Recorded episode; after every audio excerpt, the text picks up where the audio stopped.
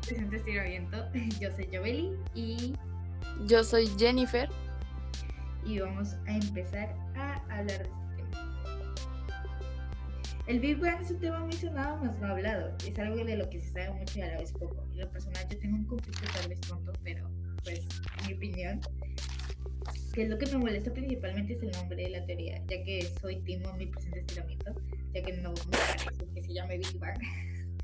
Eh, ya que la teoría del Big Bang no me parece lógica, la que sí me parece más real es que el universo más bien se expandió y no explotó. Pero bueno, esa es mi opinión. ¿Sabías que el Big Bang, también llamado Gran Expansión, fue una expansión y no una explosión? Se ha malinterpretado esta teoría debido al término que le dio el físico George Wayman al teorizarlo como una explosión en 1948.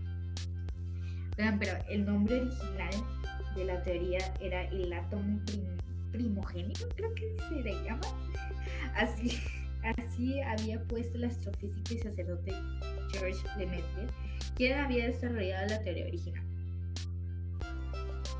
Esta teoría dicta que el, que el, que el principio del universo, es decir, el punto inicial en el que se formó la, la, materia, el espacio y el tiempo, se dio por un punto diminuto de materia con gran densidad, se expandió a grandes velocidades y a grandes temperaturas, dando inicio a las primeras partículas. La teoría del Big Bang tiene lugar hace 13.800 millones de años. Ahora, ¿por qué se le dice teoría? Muy buena pregunta. Para empezar, una teoría científica es una explicación concisa y coherente para un conjunto de fenómenos, observables. Debido a la expansión de las galaxias, en 1927 George Lemaitre formuló que el universo pudo haber iniciado como un pequeño punto que se expandió y se expandió hasta tener el tamaño actual. Más tarde entraría el físico Edwin Hubble a demostrar que las galaxias se expandían a gran velocidades por medio de la observación en el acercamiento al rojo. Lo que favoreció la teoría del Big Bang. Ah, no, perdón. Cronología de la gran expansión. Todo comienza con un diminuto punto de masa el cual creció y se expandió a velocidades agigantadas y temperaturas abismales.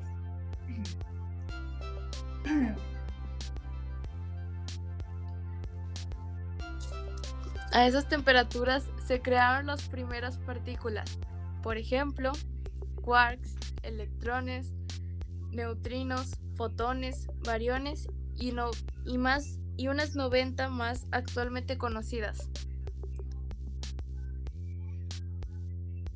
Momentos después de su masiva expansión, el universo perdió calor, hasta llegar a enfriarse totalmente. Debido a la gravedad de la materia, se agruparon formando los primeros átomos y elementos químicos, los cuales se agruparían en nubes y también conocidas como nebulosas, y esas nubes también, también nacerían las primeras estrellas. De los restos de, de estas primeras estrellas se formarían otras, y así consecutivamente. En los núcleos de las primeras estrellas se habrían de formar los elementos químicos pesados o gases. Después de eso se formaron cúmulos de estrellas que darían inicio a las galaxias y a los cúmulos de galaxias. Todavía hasta este momento sigue en expansión el universo. Abordamos el tema, la singularidad.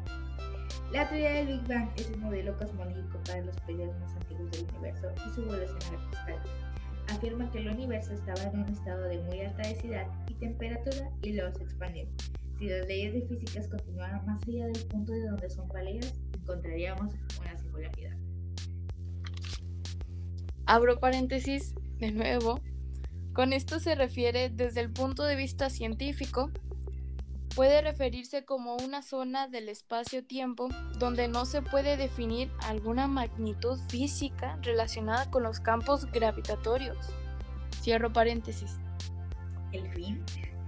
Ya se han hecho algunas teorías sobre fenómenos que nos podían preparar para el futuro, para este universo. Big Bones o el gran rebote.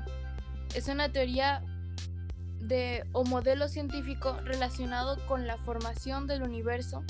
En resumen, se deriva del modelo cíclico o universo repetitivo, interpretación del Big Bang, donde el evento cosmológico primero fue el resultado del colapso de un universo anterior.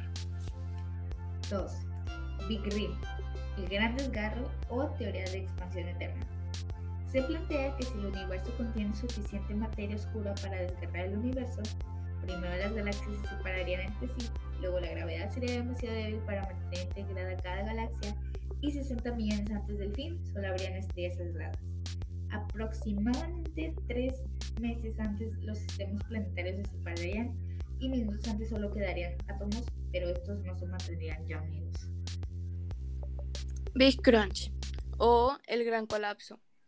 Esta propone un universo cerrado, en donde si el universo tiene una densidad crítica, la expansión del universo producida por la gran explosión irá frenándose poco a poco, hasta que finalmente comience nuevamente a acercarse todos los elementos que conforman el universo, volviéndose a comprimir la materia en, un en una singularidad espacio-tiempo. Conclusión, Hablamos del tema de la gran expansión por apenas la superficie. Habría de hacer énfasis en varios aspectos para tomarlo totalmente. Por ejemplo, hacer mención de las evidencias científicas que existen sobre la gran expansión, interpretaciones filosóficas y religiosas interesantes. También hay algunos problemas que se tienen, que se tienen en la teoría de la gran expansión, con la cual se puede hacer mención. Ahora yo quiero soltar datos como que curiosos. Según teorías explican que nunca hubo antes del Big Bang. ¿Encuentro sentido? No, realmente nada le da sentido, pero bueno. Según lo que leí Mariano Abril, no existía el espacio de hecho. El espacio se formó con el Big Bang. Otro dato que quiero soltar es que el Big Bang no fue para nada grande.